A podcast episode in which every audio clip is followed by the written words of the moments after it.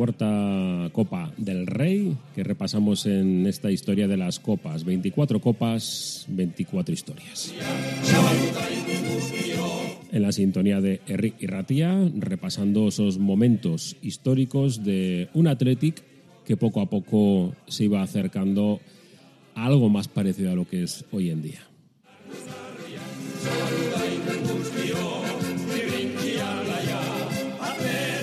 Dejamos esa tercera copa, la extraña, la del año 1904, en la que los bilbainos eh, no tuvieron que jugar ningún partido por incomparecencia y por todo el lío que se montó en Madrid con unos y con otros y que dejó al español pues eh, en contra del Athletic y bueno pues resuelto al final el entuerto sin haber disputado ningún partido. El Athletic fue campeón en ese año 1904 Llegarían malos tiempos para el Atlético a partir de ese año 1904. El resto de sociedades de la época empezaban a coger también fuerza, mientras que el Athletic, a pesar de los pesares, pues eh, perdió punch. Los jugadores no acababan de encontrar mucho encuentro, mucho partido que disputar y los entrenamientos empezaban a perder mm, mucha fuerza en ese entonces.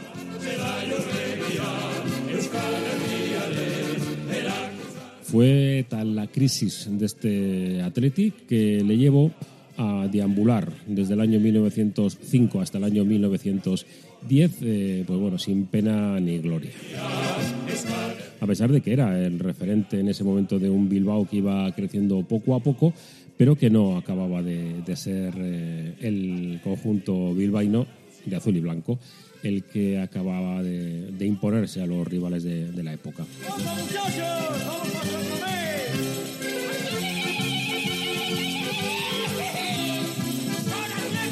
Y es que la población de Bilbao, que siempre estaba creciente en, esos eh, últimos eh, años, en el arranque del siglo XX y ese final del XIX, lo cierto es que había crecido de una manera exponencial. Pasó la capital bilbaína de 17.969 habitantes, de hecho, que tenían, eh, según el censo del año 1860, a los 93.536 del censo del año 1910. El que Bilbao multiplicase su población más de cinco veces en apenas medio siglo ya nos está diciendo que este fenómeno no pudo ser debido exclusivamente a un aumento vegetativo de la población, sino que tiene, tiene que haber otras eh, causas que hayan permitido mantener ese ritmo durante medio siglo. Ese aumento de población mantiene, también afectó a los pueblos cercanos de Bilbao, que aumentaron enormemente su población hasta el punto de que Baracaldo la multiplicó por siete, Sestao lo hizo nada menos que por 34, así como el conjunto de Vizcaya, que vio más, de, más que duplicar su población en esos 50 años. Evidentemente, la industria y esa influencia inglesa pues que al final eh, acercó a mucha gente distinta de muchos lugares distintos a, la capital vizcaína.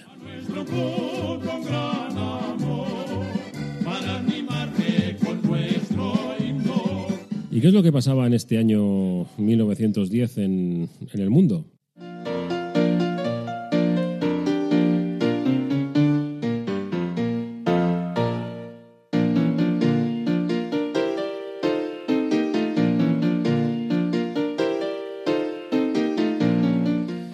Música también iba evolucionando, empezaba a tener más fuerza las músicas populares y a pesar de que evidentemente pues eh, en, los teatros de, Bilbao, de Vizcaya, pues seguía pues bueno pues eh, la música más o menos tradicional de la época, mientras que llegaban otras influencias como por ejemplo pues eh, el soul o la música más cercana a los ritmos eh, americanos y sobre todo con una influencia de, la música negra que, bueno, en esos momentos empezaba a ir reconociéndose en el resto del mundo. En este año 1910 se inició la Revolución Mexicana. Eh, hubo la primera constitución de la Unión eh, Sudafricana. Se proclamó la República en el vecino Portugal los japoneses seguían haciendo estragos. Eh, ahora se quedaron con Corea, anexionada junto a miles de colonias que ya tenían los eh, miembros del imperio nipón. Se pintó la primera acuarela abstracta de Kandinsky. Para los que tenemos algunos años, eh, pasó el cometa Halley, pero en el año 1910, que pasa cada cierto tiempo, pero en ese año fue de donde pasó se fundó la firma Chanel. Y hablando de Corea, pues eh, murió el eh, patriota coreano Han Jong-un. En el Estado, pues eh, como he dicho, en Portugal había república. Y claro, pues esto empezaba a poner nervioso a más de uno y se produjeron las elecciones generales en el Estado español de 1910, que fueron convocadas el 8 de mayo bajo el mandato del liberal José Canalejas, bajo sufragio masculino, solo masculino. Recuerda que hasta el año 78 no hubo sufragio universal. Tras la crisis de gobierno conservador de Antonio Mauro a causa de la Semana Trágica de Barcelona en 1909 se sucedió el gobierno liberal de Segismundo Moret, pero su acercamiento a republicanos y socialistas no gustó en los eh, ámbitos políticos y cuando el rey Alfonso XIII le negó la disolución de las Cortes, que le habían dado una mayoría holgada con apoyo de los republicanos, dimitió el 9 de febrero de 1910. Entonces, el monarca encargó formar gobierno a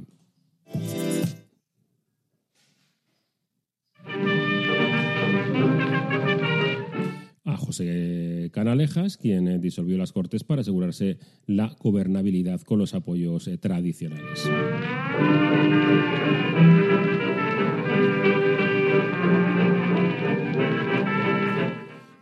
Empezaban a tener eh, bastante respeto con lo que estaba transcurriendo en aquel entonces. Respeto o miedo.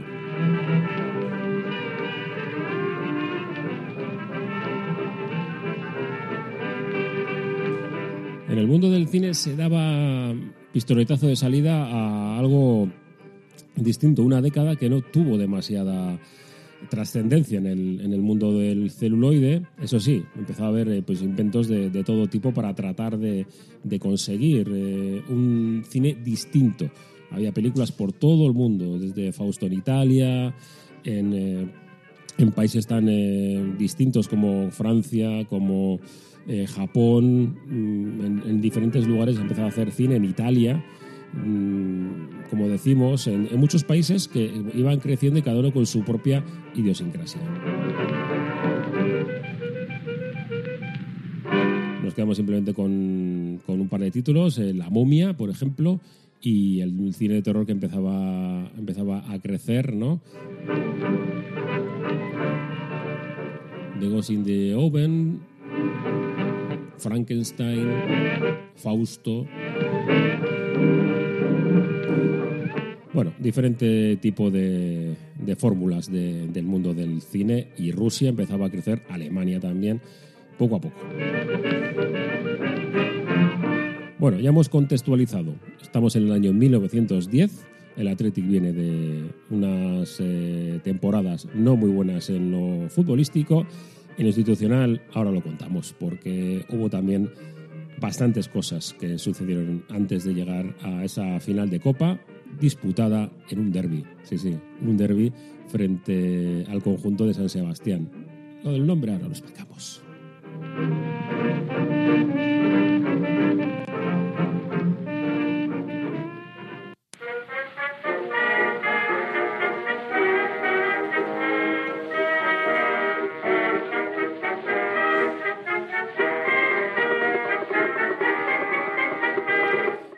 Al año 1910.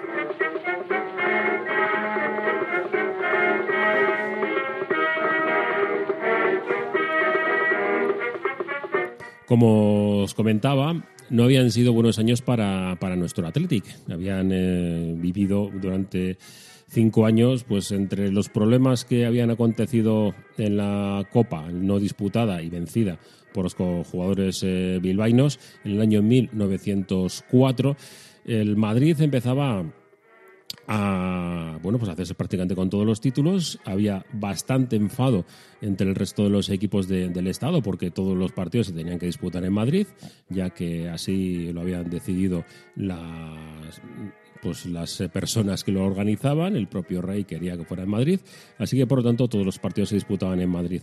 Hubo cismas, hubo equipos que no quisieron disputarlas, el Atlético, uno de ellos que no, que no estuvo en la de 1908 y nuestro vecino de San Sebastián empezaba a tomar fuerza y fue el primero que, osó en romper la hegemonía de los jugadores eh, del Madrid.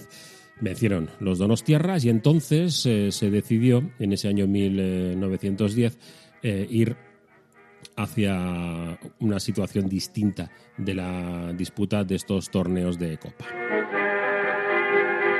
el vencedor del año anterior era el que lo organizaba, así que era San Sebastián quien tenía que organizar el torneo, pero hubo un cisma también nuevamente en, en la federación y al final hubo dos torneos.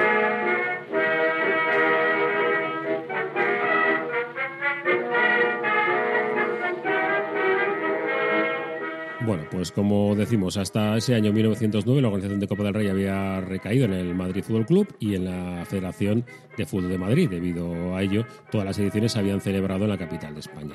En enero de 1909, nueve clubes de fútbol en Madrid, el Vigo Sporting, el Deportivo de La Coruña, Cartagena, el Círculo Industrial y de Sport de Avilés, el Bilbao Fútbol Club, el Recreativo de Huelva, la Sociedad Gimnástica Española y el Club Español de Madrid fundaron la antecesora de la actual Real Federación Española de Fútbol. Era entonces la Federación Española de Clubes de Fútbol, organismo que debía asumir la organización de los campeonatos de España en el futuro. En 1909 la competición se disputó, como digo, en Madrid y lo ganó la club, el Club Ciclista de San Sebastián. Lo cierto es que luego fue cambiando de nombre, pero siempre ha sido la Real Sociedad. ¿eh? Los Donostiarras, en su condición de vigentes campeones, reclamaron organizar en la edición de 1910 de su ciudad, pero una mayoría de clubes se opusieron a esta reclamación, ya que pretendían que el torneo se disputara en Madrid. A raíz de esto se estableció una gran disputa entre el club ciclista y otros clubes. Eh, la Unión Española de Clubes de Fútbol fueron los que organizaron un torneo distinto y el resto pues eh, lo iban a disputar en esta mm, oficial Copa del Rey. No volvió a juntarse hasta el año 1912 las dos federaciones o los dos eh, elementos que al final que consensuarían que hubiera solamente un campeón. ¿Qué sucedió en ese torneo? Los de los Tierras lograron atraer en principio a su campeonato a 15 clubes no inscritos en la Federación Española de Clubes de Fútbol, pero a la postre solo participaron dos que habían logrado obtener el título de Copa, el Athletic y el Madrid Fútbol eh, Club.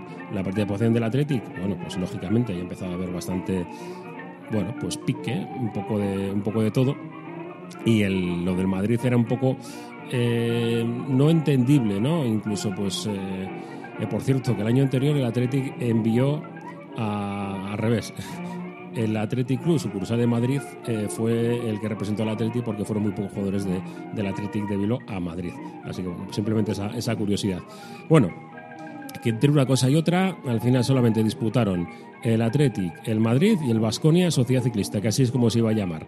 El por qué Vasconia eh, Sporting Club se, se, llamaba así, porque la Real Sociedad eh, llevaba menos de un año con ese nombre y por lo tanto no podía disputa el, eh, el, torneo, pero vamos, que eran los mismos. Era la Real Sociedad, además vistiendo de, de azul y blanco, y el Athletic este año, por primera vez, lo hacía de rojo y blanco. Pero bueno, esa historia la contamos un poquitín más adelante, ahora vamos a la futbolística.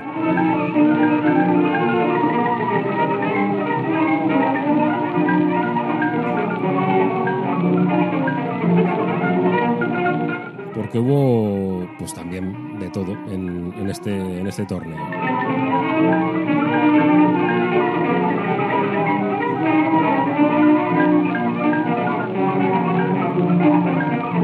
Fue el primer torneo disputarse de, de los dos, el, el de el resto de los clubes y el de los clubes campeones. Se celebró los días 19, 20 y 21 de marzo de 1910 en el estadio de Ondarreta, en San Sebastián. El torneo fue una liguilla entre el Athletic, el Vasconia Sporting Club de San Sebastián y el Madrid Fútbol Club. El primer partido lo vencieron los bilbaínos por 2 a 0 al Madrid Fútbol Club. Vencieron eh, los eh, jugadores eh, del Athletic de rojiblanco ya también al Madrid por 2 a 0. Y en la final, en el estadio de Reta, pues bueno, pues pasó un poco de todo y el Athletic venció 1 a 0 al conjunto Donostiarra con esta alineación, con Luis Astorquia en la portería, en defensa con Juan eh, Arzuaga, en José María Amán, en el centro del campo con Cameron, el jugador eh, inglés, José María Belauste y otro jugador británico, Graham. En la delantera, cinco jugadores con Luis eh, Hurtado, Remigio Iza, Barnes, Andrew Bates y Luis Izeta. Recordamos que no había entrenadores y el, mar, el gol lo metió, el bacalao en este caso, lo metió Iza en el minuto 56. Eh, cuentan las crónicas que mm, una vez finalizado el partido, los jugadores rojiblancos, pues bueno, estuvieron vamos, eh, muy felices a la hora de retirarse del campo, con haciendo pues gestos de, victoria hacia la afición en Donostiarra y bueno, pues eh, les lanzaron pues piedras y ahí podemos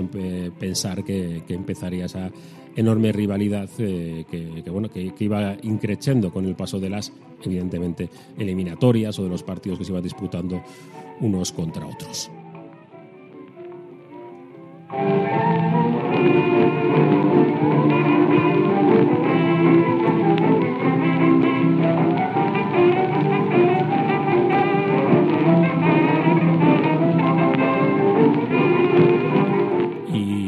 El primer gran recibimiento a los jugadores del Atleti. Porque estamos hablando de que las anteriores eh, títulos eh, había habido pues eh, alguien más o menos recibiéndoles a los jugadores bueno había banda de música en Gariano y bueno más o menos pero en este año 1910 todo cambió porque a las 7 y 40 minutos de la tarde, dice las crónicas que de este 21 de marzo 3.000 personas esperaban a los campeones en la estación de Achuri. Fue una fiesta por todo lo alto, cohetes, hachas de viento, sombreros al aire y hurras, muchos hurras. Eh, desfilaron en carruajes por el casco viejo hasta la plaza de la Riaga, donde hicieron un alto antes de continuar por la Gran Vía y detenerse en la sede de la Federación Atlética. Desde allí hablaron a la afición que volvía a ser feliz. 3.000 personas ¿eh? recibiendo a un, a un Atleti que había sido campeón y había vencido a toda una Real Sociedad. Bueno, Vasconia Sociedad, Vasconia Sporting Club, era como se denominaba en ese momento.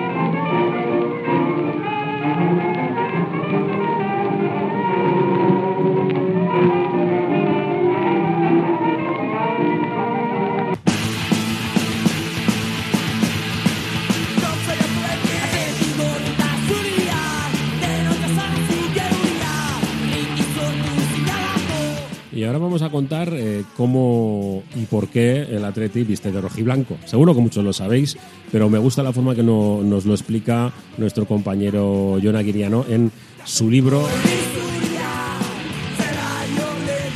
Una cuestión de orgullo, las 24 copas del Athletic Club 1902-1984. Y dice así, el sorprendente cambio de indumentaria, en cuya razón poco o nada trascendió y fue aceptado sin mayores problemas, no fue una apuesta de la directiva, sino una casualidad. Resulta que Juan Elordui, un estudiante bilbaíno de Ingeniería de Minas que jugaba en el Athletic de Madrid, había viajado a Londres a pasar las Navidades. Antes de partir, eh, recibió un encargo de la directiva del Athletic de Bilbao, la compra de 25 camisetas de fútbol. Las ingleses eran mejores, estaban forradas de felpilla y no desteñían. En el Atleti, por supuesto, las querían azules y blancas, como las del Blackburn Rovers. El Ordui era joven, rico y bien parecido. Supongamos también que poco previsor, y convengamos que Londres ofrecía muchas distracciones para alguien como él.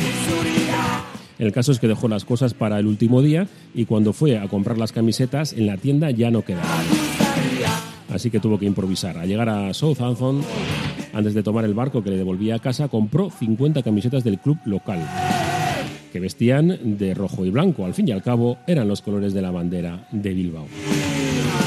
El Atlético, tras sopesar la situación, decidió quedarse con 25 y la otra mitad las llevó el Ordui a Madrid, a la sucursal.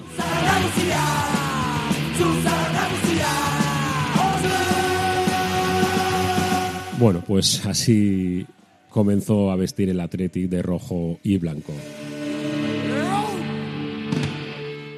Cosas de, la historia, ¿verdad?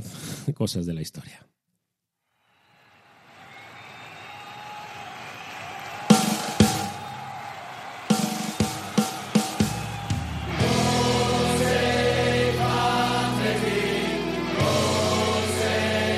Y así ponemos punto y final a esta mm, copa, la cuarta, la de 1910. Otra vez con problemas, pero esta vez disputando los partidos y de rojo y blanco, como debe ser.